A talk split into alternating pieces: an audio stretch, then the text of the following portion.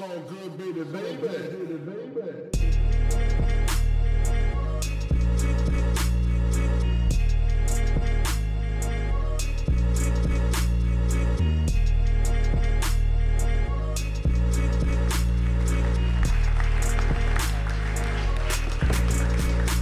David, du bist ja der Einzige, der auf dieser Jam war, 92 offenbar hier im Raum.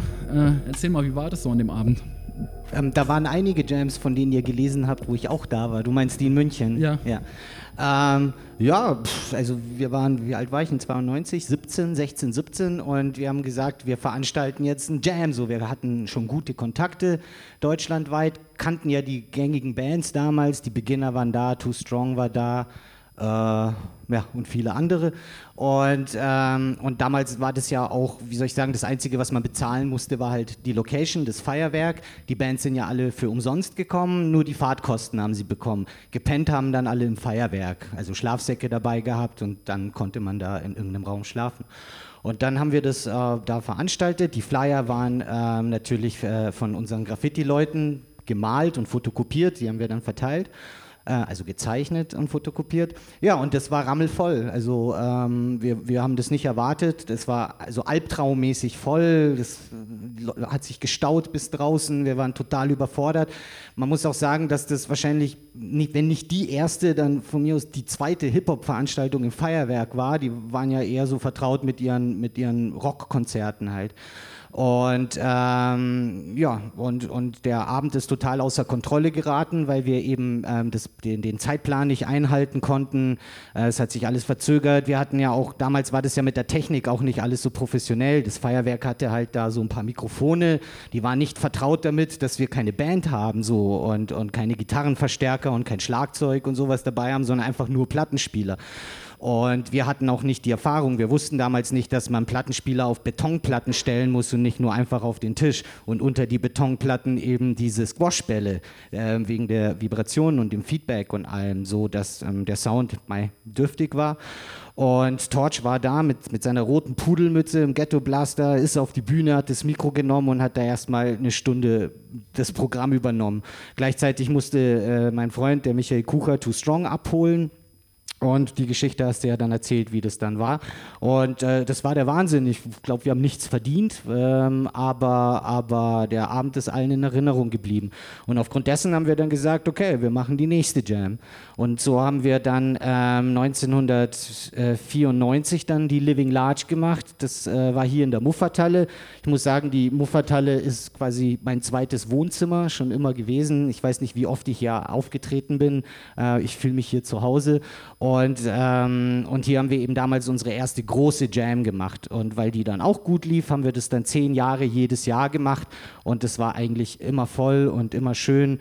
Und wir haben ähm, halt Hip-Hop gefeiert. Wir hatten draußen nachmittags die Sprüher, die haben ihre Bilder gemalt, dann abends eben aufgehängt.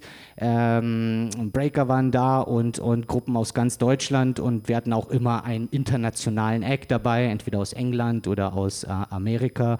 Und so haben wir das dann zehn Jahre lang gemacht. Irgendwann ging das nicht mehr, weil in diesen zehn Jahren ist dann Hip-Hop, wie soll ich sagen, professionell und Geschäft geworden und dann hatte plötzlich keiner mehr Zeit. So, ja, hey, wir machen wieder Jam, ja, da sind wir auf Tour, da haben wir ein wichtiges Fernsehinterview. Also die ganzen Bands waren plötzlich nicht mehr, nicht mehr abkömmlich so. Nicht, weil sie wahnsinnig viel Geld wollten, sondern weil sie keine Zeit hatten einfach. Und dann haben wir gesehen, okay, die Zeit ist vorbei und dann haben wir das nach zehn Jahren eingestellt. Aber äh, lass uns nochmal zurückgehen. Du hast jetzt schon sehr weit vorgegriffen. Ähm, in dem Buch erzählen wahnsinnig viele Leute aus deiner Generation, dass sie Hip-Hop eigentlich über Breakdance wahrgenommen haben. So im ne, Wildstyle lief damals im ZDF im, am Nachmittag im, im, Fernsehen, so eh schon verrückt, nachmittags Fernsehen und dann Hip-Hop. Und das hat viele Leute in, äh, fasziniert. Bei dir war das was ganz anderes, oder? Du bist irgendwie anders da reingeschlittert.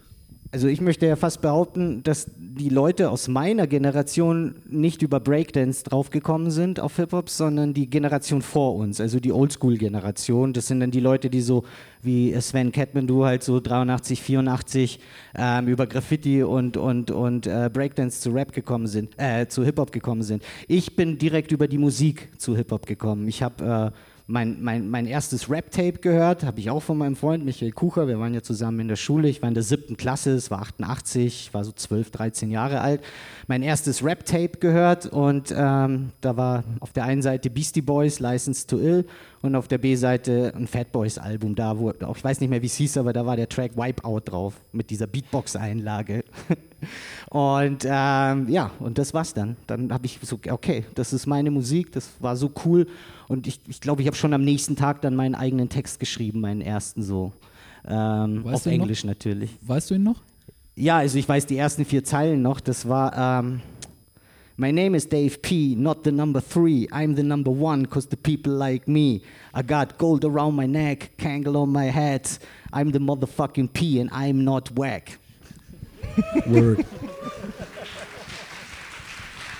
So, der Text, der Text sagt es ja schon, ne? Du hast dich sehr selbst, selbst sehr, sehr, sehr gefühlt, ja. Und du hast gerade auch gesagt, es war einfach cool. Aber also was hat dich daran fasziniert? Mehr als an andere Musik, an Rockmusik, Gitarrenmusik? Irgendwas muss es ja gewesen sein, das dir gesagt hat, ich schreibe jetzt meinen ersten Text. Ähm, erstens, ich war immer ein reimaffiner Mensch so. Also schon als Kleiner in der Grundschule, wenn es darum ging, Gedicht schreiben, dann habe ich das gut gekonnt so. Ähm, äh, auch so pointiert das zu machen. Also ich habe immer gerne gereimt. Das war das erste so. Das zweite, ich fand das halt so cool einfach, die sprechen, die, die singen nicht so, die sprechen und es ist nicht sondern das, äh, also der, der, der, das Gesprochene, dann eben auch der Beat, so der Beat ist, da muss man mitgehen, so wie so Gitarrenmusik, so Indie-Pop, auch Heavy Metal, so das hat mich nicht gekickt, da habe ich den Rhythmus nicht gefühlt irgendwie. Das heißt, äh, die Reime, die Musik und dann eben die Coolness, einfach so. Ein Rapper ist cool einfach, die sind cool, die Jungs, und ich habe hab mich da sofort man sagt heute abgeholt gefühlt, äh, weil ich bin auch cool so. Also muss ich das machen. Und, ähm, und, und äh, ich habe mir das natürlich alles nicht gedacht damals, sondern ich habe ich hab halt einfach gemacht so. Und ich weiß noch, wie ich dann ähm, auf dem License to Ill Album von den Beastie Boys ist dieses Lied drauf, Paul Revere. Und, ähm, und da habe ich quasi, ich hatte ja kein Instrumental, also habe ich einfach dieses Lied immer gehört und auf diesem Beat dann eben diesen Text geschrieben, so, obwohl der andere drüber gerappt hat, da hat mich halt nicht gestört, ging auch nicht anders.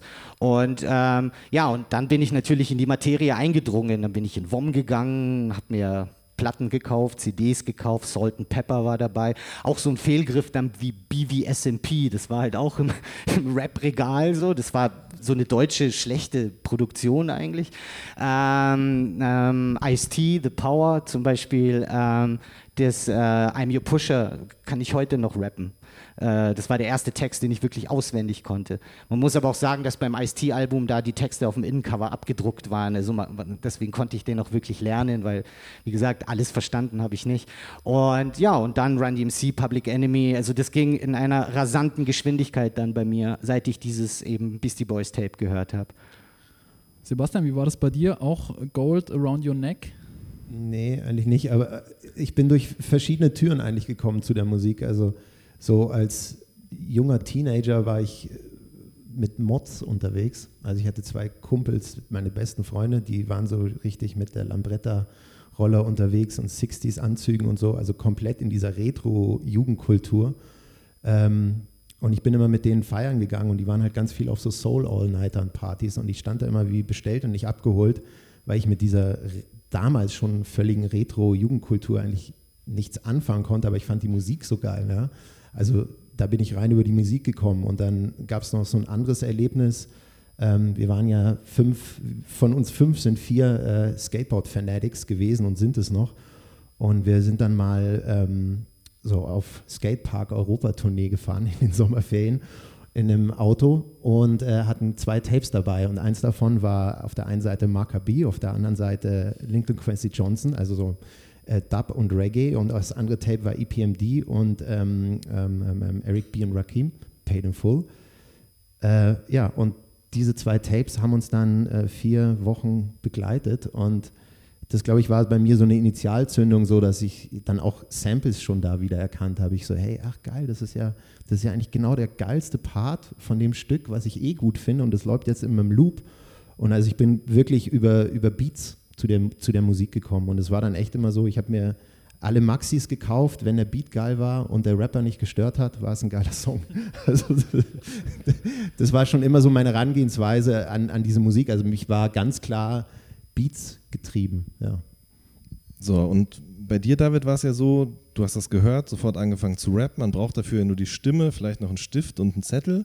Ähm, aber wie bist du denn dann da weiter vorgedrungen? Wer hat dir gezeigt, wie man was loopt und wie man da vielleicht noch bessere Drums drunter legt, damit es geiler klingt? Naja, das hat, das war halt auch alles do-it-yourself damals. Also es war so irgendwie auch bekannt, weil so haben wir auch Skaten angefangen, ja. Da haben wir auch nur im Magazin gesehen, wo irgendwelche Leute springen und das Brett klebt an den Füßen. Und wir haben uns die Fotos genau angeschaut. Da müssen noch Schlaufen dran sein oder so. Das kann doch nicht gehen, ja.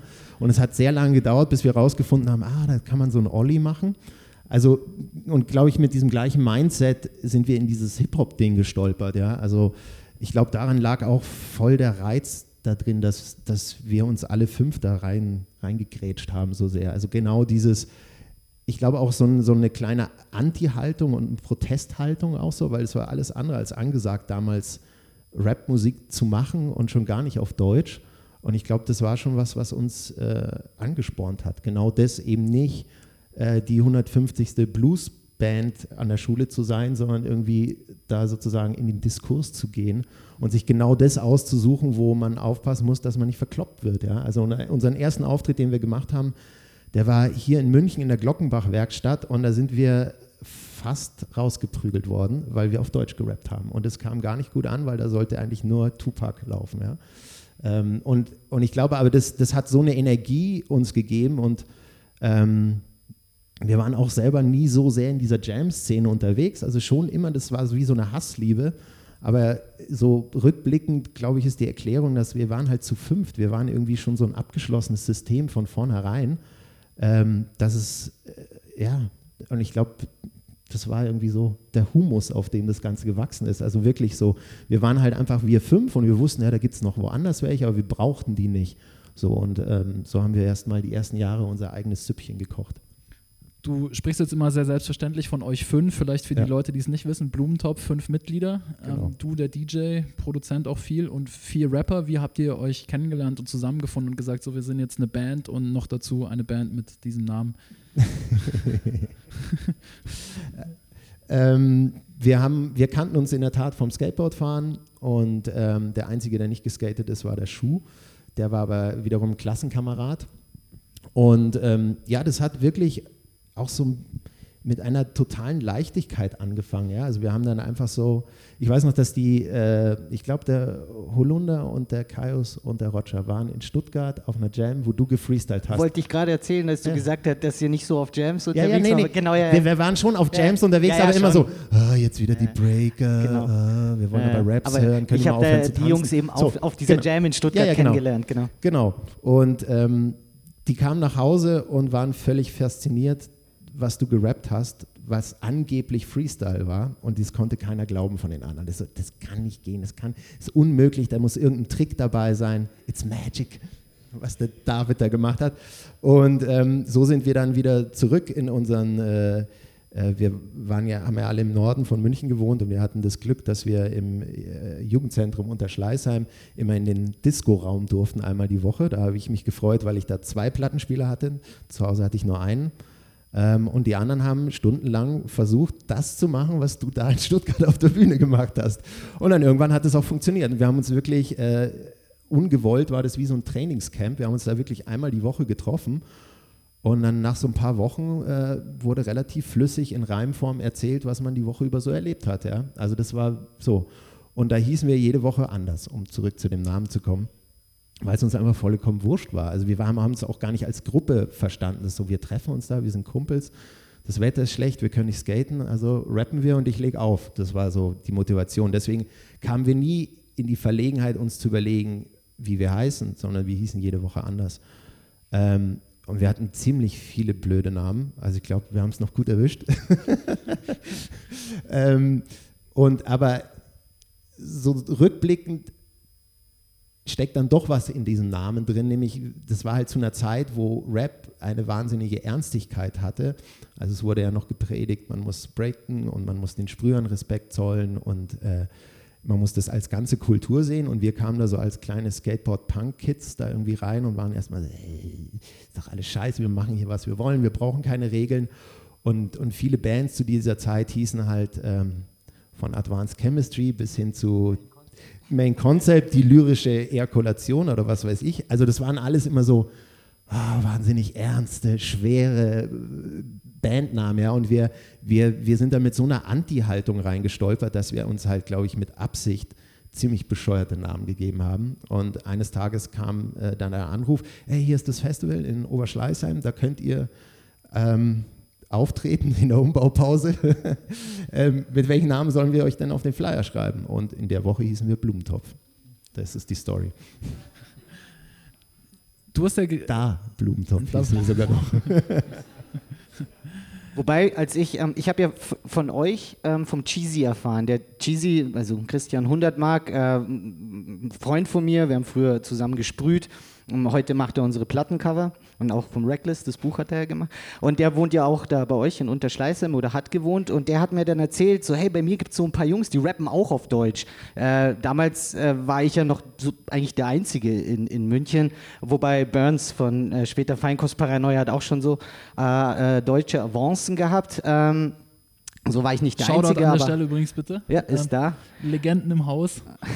Äh, also war ich einer von wenigen und dann erzählt mir der Cheesy, da gibt es bei mir so ein paar Jungs, die rappen auch Deutsch. Weißt du, wie die heißen? Ich so, keine Ahnung. Blumentopf. Und wir so, ah, krass, wie kommt man auf die Idee, sich Blumentopf zu nennen?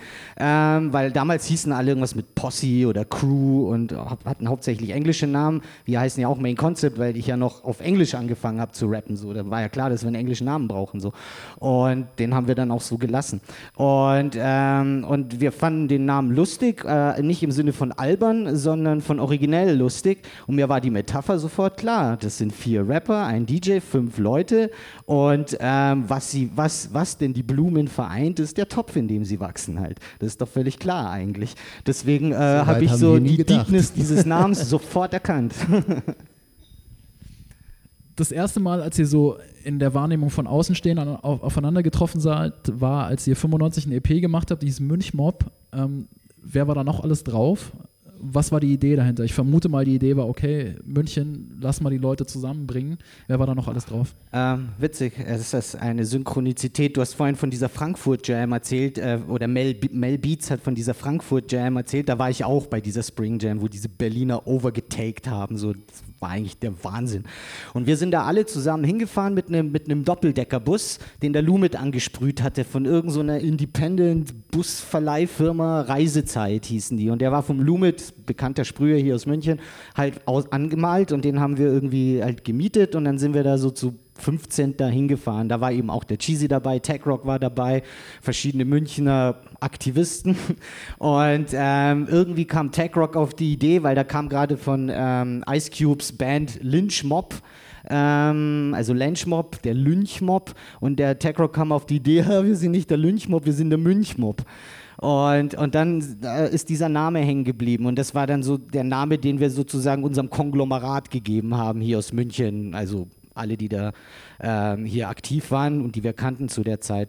Und unsere erste äh, Platte war Coole Scheiße, die kam 1994 raus. 1995 waren wir dann so auf dem Trip, so, ja, wir mussten uns weiter definieren, also wollten wir nicht was rein Hip-Hop-mäßiges machen, nicht wieder ein eigenes Album, sondern mit vielen verschiedenen Leuten. Da ist ja auch so ein Gitarrentrack drauf und auch so ein Elektrostück, was mein DJ gemacht hat, äh, mit dem DJ Kuba damals und natürlich der große Münchmob Posse-Track halt so. Und die Auswahl war ja wirklich sehr, sehr, sehr klein halt. Wen kann man denn da fragen? Ja, den Cheesy, den MOG damals, die haben gerappt und dann hatten wir uns eben kurz vorher kennengelernt, haben uns eigentlich ziemlich schnell gut verstanden, war lustig. Äh, also haben wir natürlich die Jungs vom Topf auch gefragt, ob sie dabei sein wollen.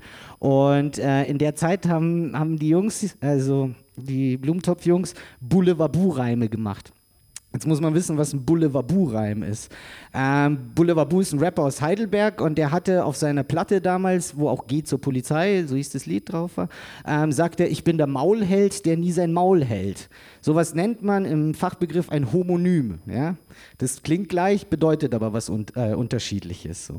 Und wir wussten aber nicht, dass sowas Homonym heißt und die Jungs haben das halt dann Boulevardou-Reim genannt halt so. Zum Beispiel, ich fordere von den freien WLAN kostenloses WLAN. Und, äh, und das haben die halt extensiv. 95? Nee, nee, das ist jetzt ein aktueller Du schreibst immer noch Boulevard. neue Visionär. Boulevard-Buchreime. Damals gab es ja keine freien WLAN. Das ist jetzt so der erste, der mir Vor allem kein eingefallen WLAN. Da gab es ja auch noch kein WLAN ey. und auch keine freie WLAN. Ähm, und die haben das halt gemacht. Wir fanden das wahnsinnig witzig und immer, wenn wir zusammensaßen, haben wir halt Boulevard-Reime gemacht. Und dann haben wir gesagt, ja, das muss auf die Platte drauf. Irgendwie so eine Session mit Boulevard-Reimen. Und der Wunder vom Blumentopf, der, wie soll ich sagen, ja, ein Genie ist, hatte natürlich den komplexesten Boulevard-Reim. Und zwar Sumatra. auf Sumatra geht Asche nieder. Und wenn ich beim Einkaufen zu müde werde, dann lege ich meine Sumatra-Tasche nieder. Deep Shit. Suma gibt es auch nicht mehr. Das ist äh, so ein großer Supermarkt Supermarkt. gewesen. Und ähm, das sind die zwei Tracks mit Blumentopf, die auf dieser Münchmob EP drauf sind. Und wir haben uns echt gut amüsiert. Du hast gesagt, coole Scheiße, euer erstes Album 94, aber davor gab es eine Maxi. Ähm, so hat das Volk den Verstand verloren auf der Jagd. Der Shovi, wir haben gestern das Ding hier in Stuttgart gemacht und hat Shovi von den massiven Tönen gesagt, ja, das war ja ein Diss-Track oder eine Antwort auf Auf der Flucht von Thomas D. ist das korrekt nicht. oder Nein, hat er sich ist das nicht so? korrekt. Okay. Nein. Die Geschichte ist die, das war ein Diss-Track gegen eine Gruppe hier aus München, die hießen Die Lyriker. Und ich sage auch, äh, ich, dann vergleiche ich mich mit lauter so Philosophen, Aristoteles, bla bla, Diogenes, der Kühne, ich bin wie Diogenes, ein Kyniker und du denkst, du wärst ein Lyriker. Äh, deswegen ist es tatsächlich die einzige Anspielung, ähm, damit man weiß, dass die gemeint sind, aber das hatte mit den Fantas nichts zu tun. Ich kannte auf der Flucht von Thomas D. auch Die Stuttgarter, die beziehen alles auf sich. nicht. Ja, So entstehen Gerüchte. Aber nichtsdestotrotz, ihr hattet auf jeden Fall auch eine sehr starke Verbindung in Richtung Stuttgart, insbesondere zu den Massiven. Wie kam das zustande? Also wir hatten unseren ersten außerhalb von München Auftritt 1992 in Karlsruhe in so einem Jugendzentrum, das hieß die Weiße Rose. Und ähm, das äh, war sozusagen auch unser erster Schritt damals raus aus München. Dann haben wir Leute von woanders her kennengelernt. Und unter anderem waren der Vasi und der Strachi da. Ähm, Vasi ist einer der Rapper der massiven Töne, die es ja so als Gruppe nicht mehr gibt. Und Strachi war quasi dann später der, der, der, der, das Business Mind hinter dem 0, ganzen 0711 Label Entertainment Büro. Und die beiden waren Breakdancer zu der Zeit. Wir haben uns kennengelernt, äh, kurz darauf Nummern getauscht, Telefonnummern getauscht. Ähm, und ähm, kurz darauf hat dann mich der Vasi angerufen, ja, wir machen Jam in Stuttgart, wollt ihr da auftreten? Und dann sind wir da hingefahren und seitdem sind wir Freunde. Das Album haben die bei euch aufgenommen zum Teil, ne? Das Also- Kopfnicker-Album ähm, haben die bei uns im Studio aufgenommen. Das war eine Zeit, als es kaum noch Studios gab. Ich muss sagen, unser Studio war äh, beim Markus Klammer, also beim Glam. Nachdem sein Bruder ausgezogen ist, hat er das Zimmer von seinem Bruder bekommen, seinem Großen. Und in seinem alten Kinderzimmer war halt dann das Studio. Da haben wir auch äh, Münchmob mit den Blumentöpfen aufgenommen. Und das war halt dann das Studio. Der Markus hatte schon so ein digitales äh, Achtspurgerät, so ein ADAT.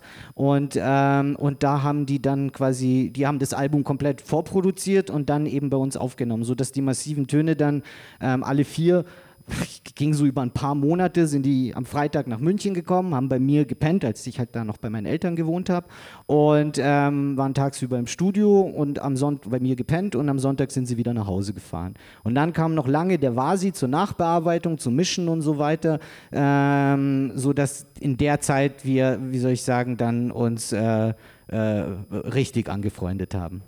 Also bis heute noch. Ihr habt ja dann euer erstes Album 96 gemacht, kein Zufall. Ähm, du hast ja schon erzählt, wie das so zustande kam, dass ihr euch als Band formiert habt, eigentlich äh, quasi durch äußeren Druck. Du, ihr müsst jetzt auf unserem Festival spielen, ihr seid jetzt eine Band. Ähm, das Album, neben vielen anderen Dingen, was Jan und mir da immer auffällt, das war eigentlich das erste Album in Deutschland, wo die Cuts, also nicht nur die Raps auf Deutsch waren, sondern die ganzen Scratches und Cuts äh, ausschließlich aus deutschen Platten bestanden, sehr viel aus den massiven Tönen. Es gab nicht so viel Auswahl. Ähm, warum habt ihr das so gemacht? Ja, das war für uns irgendwie eigentlich ein ganz logischer Schluss. Also so, wir haben Rapmusik gehört, wir haben diese ganzen Ami-Sachen gehört und total abgefeiert und wussten aber auch gleichzeitig, dass das nichts mit unserer Lebensrealität zu tun hatte. Also haben wir schon echt immer gesucht, okay, wir lieben diese Musik, diesen, diese Energie und, und, und den Sound und, und alles, was dazugehört. Aber wie können wir das machen, dass es sozusagen in unsere Realität passt? Weil das war uns schon auch klar, dass diese Musik sich davon speist, dass es eine Deckungsgleichheit gibt zwischen dem Künstler und dem privaten Künstler und dem, was er auf der Platte sagt und erzählt. Und ähm, diese ganzen Geschichten von den Songs, die wir so geil fanden, die konnten wir natürlich nicht ernsthaft erzählen. Ähm, und, äh, und aus dem gleichen Bewusstsein kam uns auch, hat sich das immer falsch angefühlt, praktisch einen, Song zu schreiben, Texte zu schreiben aus unserer Realität, aber dann irgendwelche Ami-Sachen zu nehmen, die irgendwie so aus einem ganz anderen Kontext kommen. Das war irgendwie immer wie ein Fremdkörper drin. Und äh, wo wir dann kein Zufall, das war ja sozusagen, also unsere erste LP, vorher gab es ja schon eine, eine, eine, EP, die wir mal in Eigenregie gemacht haben, die abhängen. Aber da war dann, gab es halt schon so ein paar Platten, da gab es halt dann schon die Klasse von äh, 95, gab es dann da schon, kam gerade frisch raus. Und ähm, Main Concept gab es, die massiven, das Kopfnicker-Album, was uns total umgehauen hat. René. Ja. Genau, also es gab dann so, so eine Handvoll von Platten, aus denen man äh, Cuts zitieren konnte. Und das war irgendwie unausgesprochen bei uns äh, total klar, dass wir das machen. Und äh, es ist eigentlich nie irgendwie ein Ami-Cut draufgekommen. So. Ja. Und letztendlich aus dieser, aus dieser gleichen Motivation, etwas zu Musik zu machen, die sozusagen mit uns als Privatperson deckungsgleich ist, gibt es dann eben auch so Songs wie die Jungs aus dem Reihenhaus. Ähm, wir sind alle Mittelstandskids, die hinter Jägerzäunen aufgewachsen sind. Ähm, Was sind Jägerzäune? Jägerzäune sind die, ah, okay. die typisch äh, im Speckgürtel von München oft zu sehen sind, die überkreuzten Latten. Ähm, so diese klassische äh, Thujenhecke Reihenhaus-Romantik. Das war halt unsere Realität und ähm, ja, das haben wir dann auch relativ schnell begriffen. Das ist ja, das ist halt unser Inhalt und das ist vielleicht für manche langweilig oder für manche nicht, aber das ist halt letztendlich ist das real und das haben wir halt, das war selbstverständlich irgendwie. Wie sind die Songs denn dann genau entstanden? Dendemann hat mal erzählt, dass bei ihm ganz oft er auch schon vorher die Cuts rausgesucht hat, die Vocal Samples, und danach erst der eigentliche Song und die Lyrics entstanden sind. War das bei euch so ähnlich? Ich meine, es gibt ja auf der Platte dieses Irgendwie liebe ich das, was vielleicht auch in Ermangelung der Tatsache, dass es nicht so viele Vocal Samples gab, eben dann auf vier Teile gestreckt wurde. Da war es relativ klar, aber wie war das bei den anderen Sachen? Wie habt ihr das ausgewählt und wie sind da drumherum dann Songs entstanden? Ähm, also es gab also ich glaube, dass die Cuts vorher standen, dass es einen gescratchten Refrain gab, bevor der Text geschrieben worden war. Das gab es, aber es war doch eher die Ausnahme. Es war schon so, dass, dass die MCs beim Textschreiben schon ganz oft Zitate im Kopf hatten von anderen Rappern, die in diesen Text reingehören oder ähm, dann sozusagen eine Zeile schon vom Chorus irgendwie ergibt oder sowas. Also das ist sozusagen echt Hand in Hand gegangen mit dem Text, Textschreiben.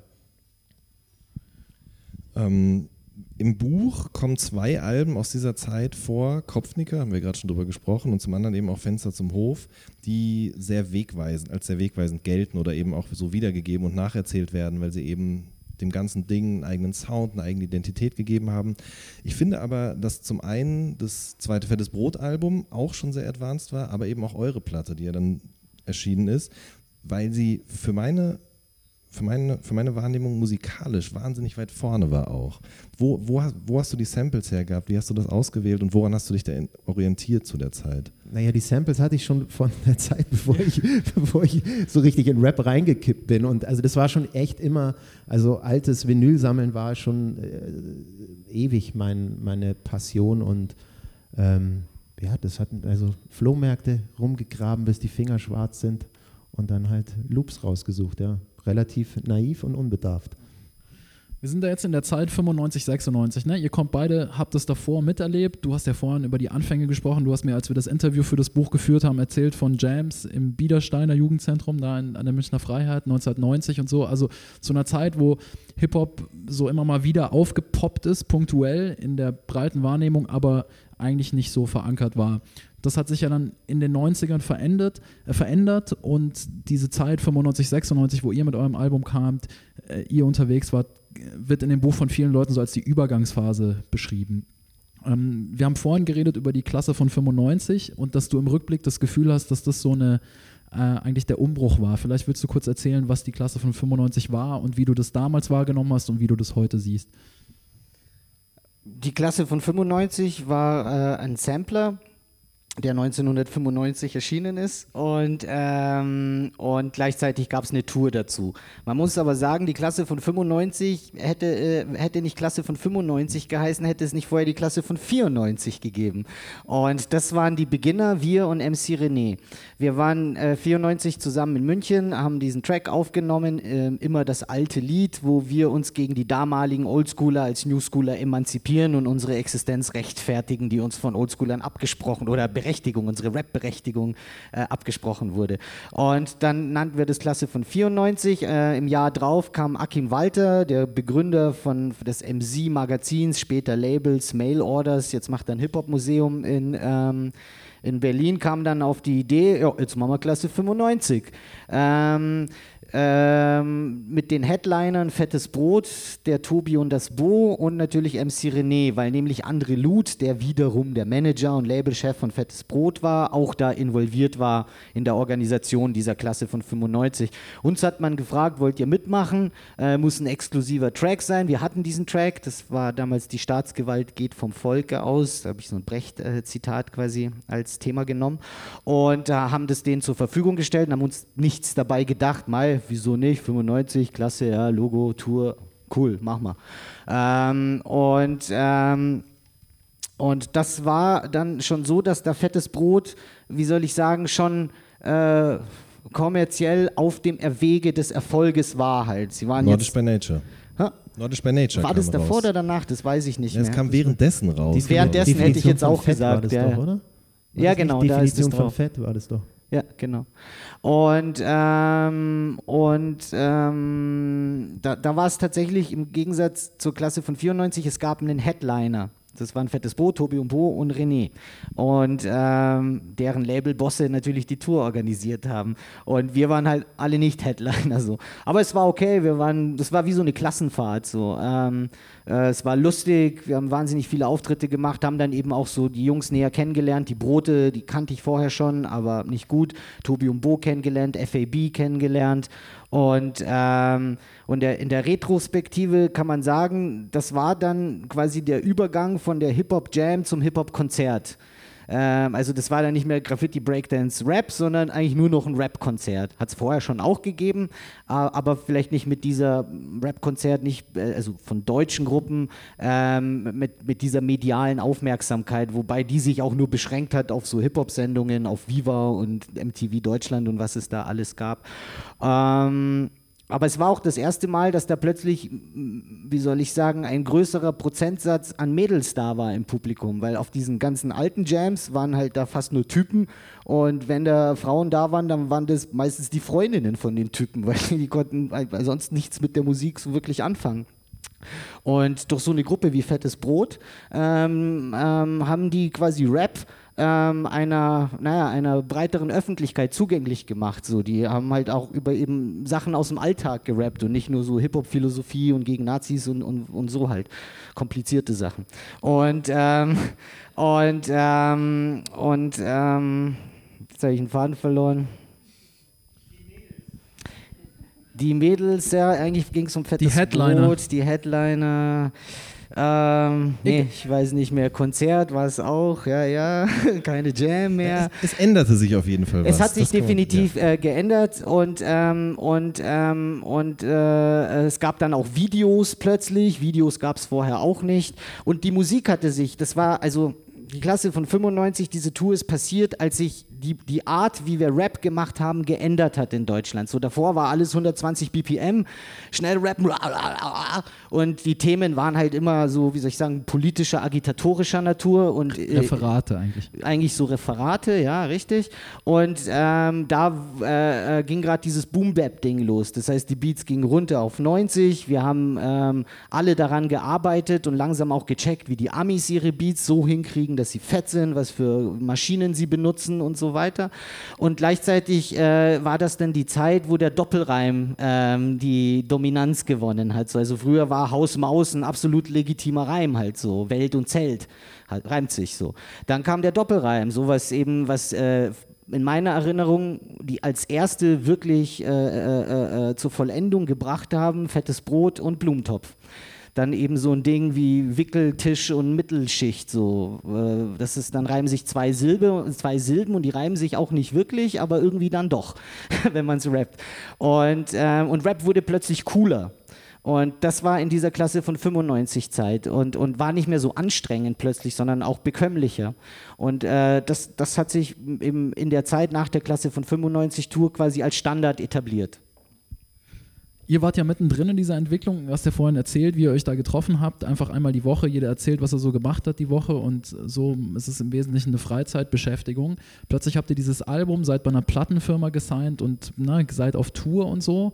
Ähm, Gab es für dich jemals diesen Moment, wo dir so klar wurde, ah krass, das ist ja vielleicht mehr als ein Hobby, sondern ich könnte der, das könnte ja ein Beruf werden? Oder seid ihr da so reingeschlittert, ohne das jemals zu hinterfragen? Ja, jein. Also wir sind da irgendwie reingeschlittert. Ich glaube, wir haben das sehr lange irgendwie, irgendwie nicht ernst genommen nach außen hin, aber äh, haben es dann doch mit so einem Ehrgeiz ähm, gemacht und mit so einem, mit ein, so einer Hingabe, dass wir eigentlich weit davon entfernt waren, dass wir das einfach nur just for fun machen. Es hat uns natürlich riesen Freude gemacht, aber wir, wir wollten das eigentlich schon von Anfang an wissen. Ähm, ja, wir sind dann praktisch zu, zu, den, zu dem frisch gebackenen Label von den Fantas 4 äh, gekommen, äh, For Music. Und ähm, dafür, kurz davor hatten wir eben diese EP in Eigenregie ähm, aufgenommen und herstellen lassen, aber auch in so einer schönen Naivität. Wir waren so, hey, lass uns mal eine Platte machen. Eine Platte machen wir doch super.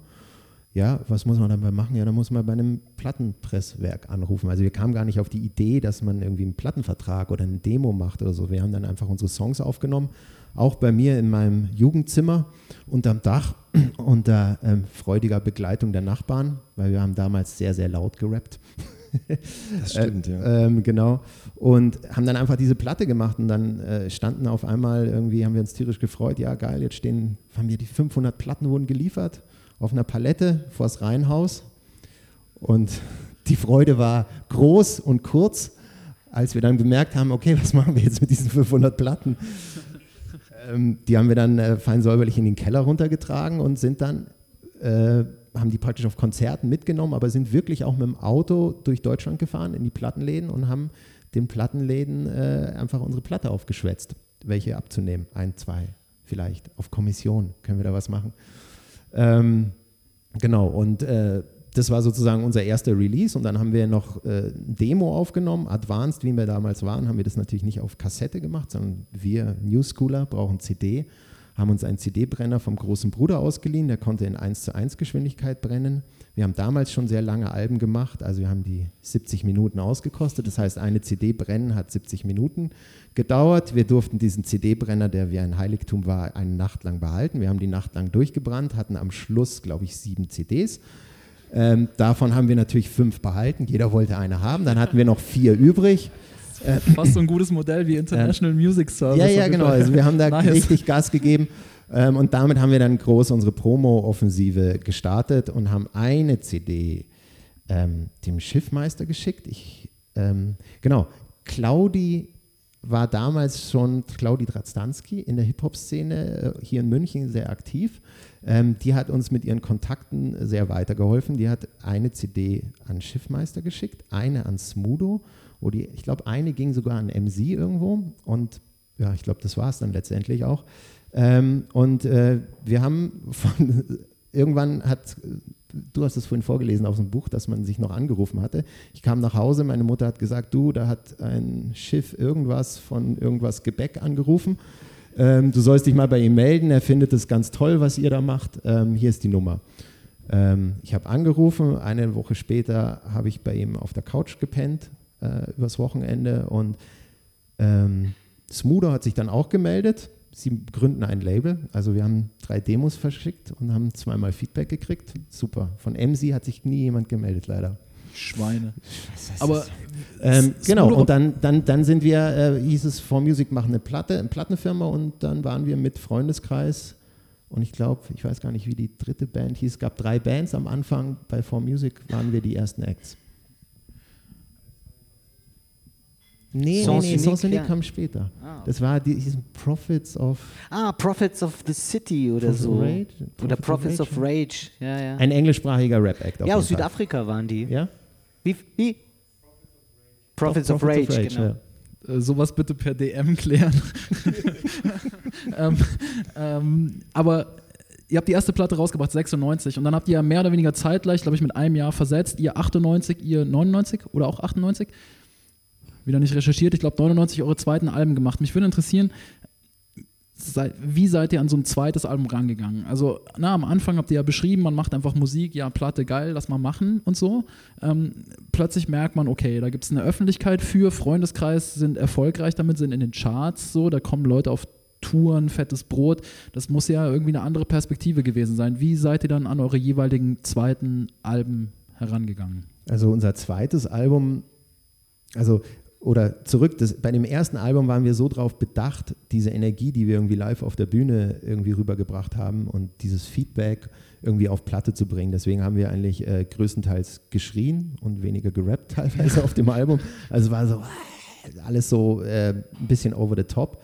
Ähm, dann beim zweiten Album hat sich sozusagen diese Kinderkrankheit äh, gelegt gehabt und wir waren, sind alle in ein Haus gezogen. Ich glaube, das prägte dieses zweite Album total.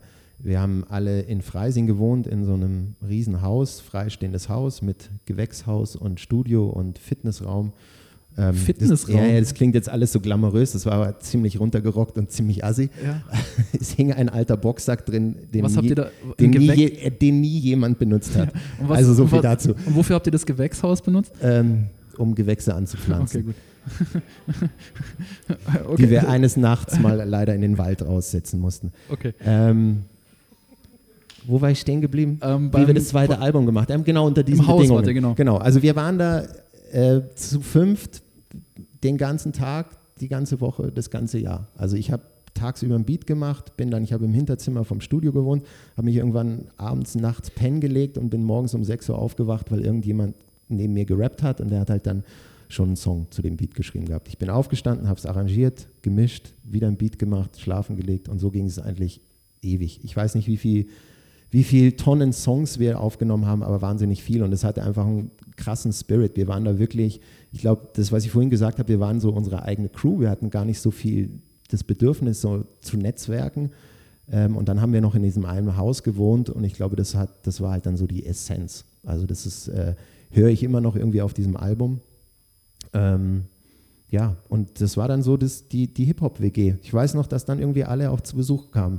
Also ähm, die Stiebers haben sich die Schlafsäcke mit äh, fettes Brot und RAG geteilt. So, also immer wenn irgendwo jemand in München aufgetreten ist oder in Freising oder irgendwo da in der Gegend, kamen die eigentlich zu uns und äh, haben mal vorbeigeschaut.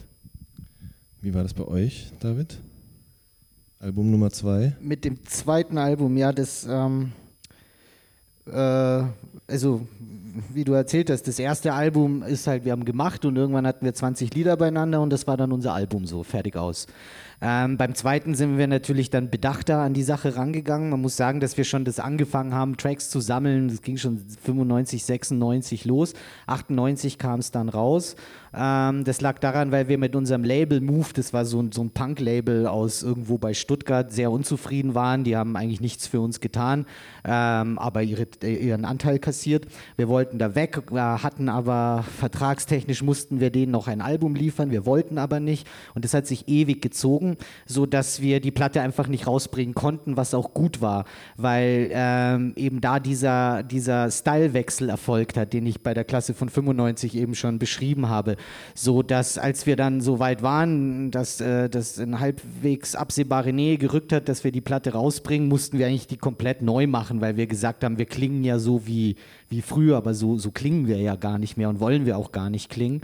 Und, ähm, und da ähm, haben wir dann so ein paar alte Tracks, die okay waren, nochmal überarbeitet, neu aufgenommen und dann eben nochmal komplett neue Sachen gemacht, die dann viel zeitgemäßer waren.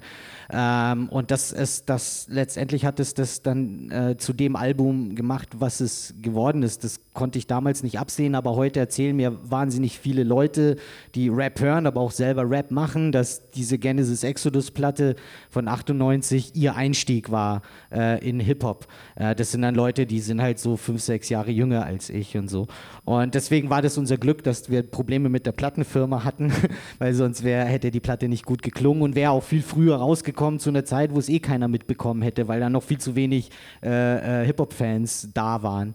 Ähm, aber was eben der Unterschied zwischen der ersten und der zweiten Platte ist, wie der Sebastian sagt, ist, ähm, die erste Platte macht man drauf los und bei der zweiten überlegt man dann schon eher äh, und hat auch eine Vorstellung davon, wie sie denn am Ende wirklich klingen soll.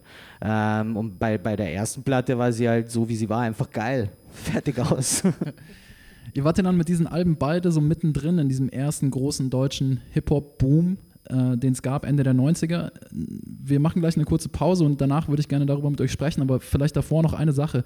Jetzt sitzt ihr zwei hier als Stellvertreter für die Münchner Szene irgendwie ähm, und äh, aber auch nur als Stellvertreter. Wen gab es dann aus eurer Sicht noch, die in München wichtig waren in den 80ern und auch den 90er Jahren, die man an dieser Stelle erwähnen könnte?